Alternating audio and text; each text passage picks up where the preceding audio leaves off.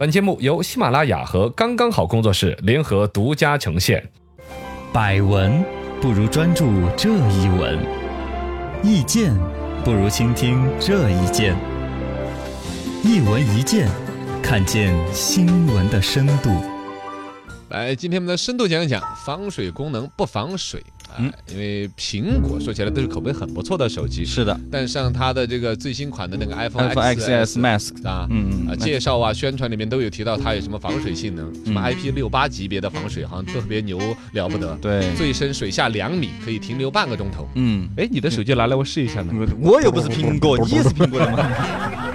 但是要那一款呐那，反正就买了这款手机，你说你不掉到水里边一次，你都觉得有点对不起这个手机的设计。 要搞一下，搞杭州有一个果粉儿，就是哎，我得试一下呢。其实他没敢放到两米深的水，哎就放到洗脚盆里面放， 没有，水里面冲了一下，我就是水就进去了，就进水了。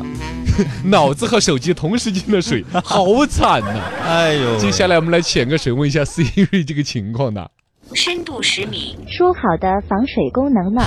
？iPhone Nexus Max 到底防不防水呢？嗯用 Siri 的那个调调 来说一下他们苹果自己手机这些问题，还哎真是很愉快啊。哎，对，为什么我们的手机乱宣传说能防水呢？而人家拿水龙头一冲，哗哗哗哗就进去了。哎，还有四川话呢，呃，对，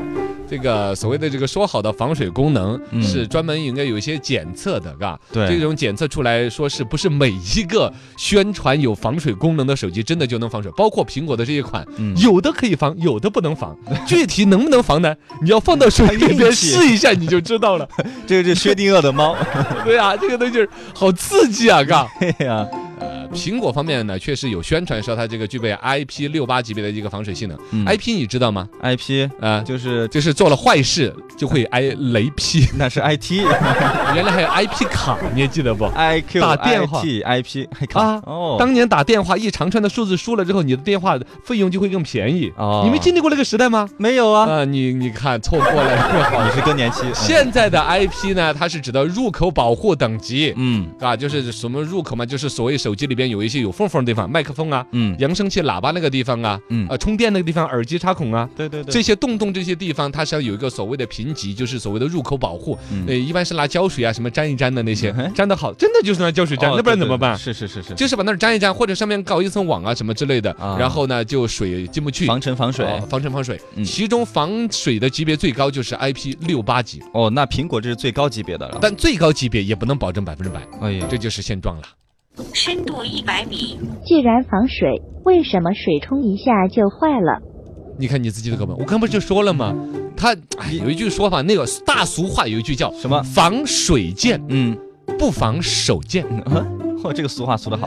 好俗啊，真的，听起来是不是有点难听？这个是是行业里面有一个所谓的防水功能的一个潜规则的一个描述。啊，呃，防水是不质保的，嗯这是一个潜规则哦对，进水呃进因为水就不是宝呃，大概是这个意思吧。首先来说，防泼溅啦，包括有些衣服都是这种啊，啊，你直接放到水里面泡着，肯定水是要进去的。对但是拿一盆水泼在你的身上，哗就流走了，嗯，因为那个水和你的整个这个东西之密间，度不同呃，密度还有一个它压力，最关键是。哦，水泼在你的身上，哪怕再多，嗯它其实是只是一个简单接触就脱离了。对但你放在水里边的话，哪怕有十公分，其实有十厘米它压进水深的去了嘛压力给压进去你。按进去了，那么刚才说那个所谓的水底下有可能放个是多少米的水嗯啊、直接放得到这个两三十分钟两米深的两米水，其实它就是能够承受压力的表达。是但它这个承受压力是它设计里边的一个理论的一个值，最终能不能够实现，包括这个胶水贴了之后，可能它也不敢拿来检测。嗯你想其他的性能，比如说我的这个手机的内存多少啊，运转快不快，有一套逻辑可以检测。对，这但防水这个东西的检 测，